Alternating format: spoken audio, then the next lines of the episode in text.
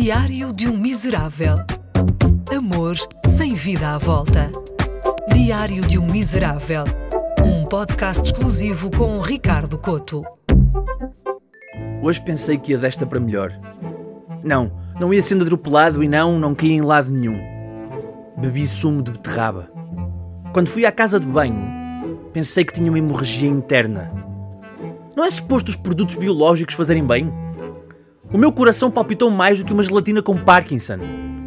Digam o que disserem, a nossa relação com a comida mudou para pior. Comemos melhor, sim, mas a nossa boca já não saboreia nada. Tiro o chapéu à geração que inventou o frango com sabor a leitão. Esta geração não conseguia comer leitão com a frequência que queria, então o que é que fez? Desatou a esfregar molho de leitão em coisas que não são leitão. Era uma geração que sabia sonhar. Eu sou parte da geração que não dá valor a nada a geração do especial. É tudo especial. Tosta mista especial, cachorro especial, tudo o que tenha molho de francinha é especial. Da próxima vez que uma namorada me perguntar se é especial, vou pegar num balde cheio de molho de francinha, despejar-lhe na cabeça e dizer: agora sim, agora és especial. Foi a partir daqui, do tempo em que não se dá valor a nada, que saltou para a moda das dietas restritivas. Já ninguém come só cozidos e grelhados para emagrecer. Agora fazem-se jejuns intermitentes. Como se fosse preciso um esforço do outro mundo. Eu consigo fazer um jejum intermitente na boa. Basta concentrar-me. Concentrar-me e parar de vez em quando para comer qualquer coisita. Sério, é só isso.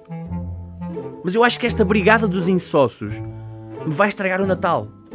Primeiro porque me fazem sentir gordo. E eu não sou gordo. Os meus pais é que me registaram a negrito.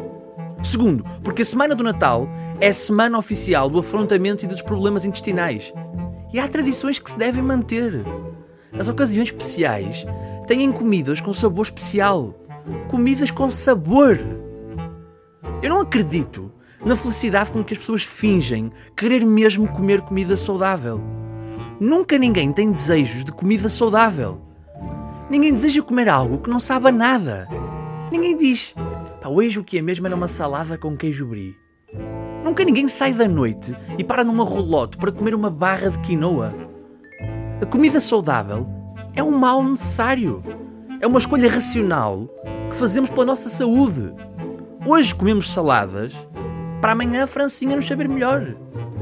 Comemos saudável, com a esperança que chegue, tal qual um Salvador, o dia do lixo. Só há uma razão para comer saudável: esperança. Não numa vida melhor, mas no dia em que nos servirão o mais suculento dos bifes.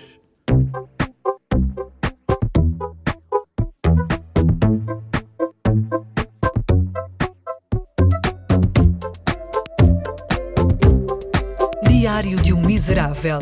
Um podcast exclusivo com Ricardo Coto.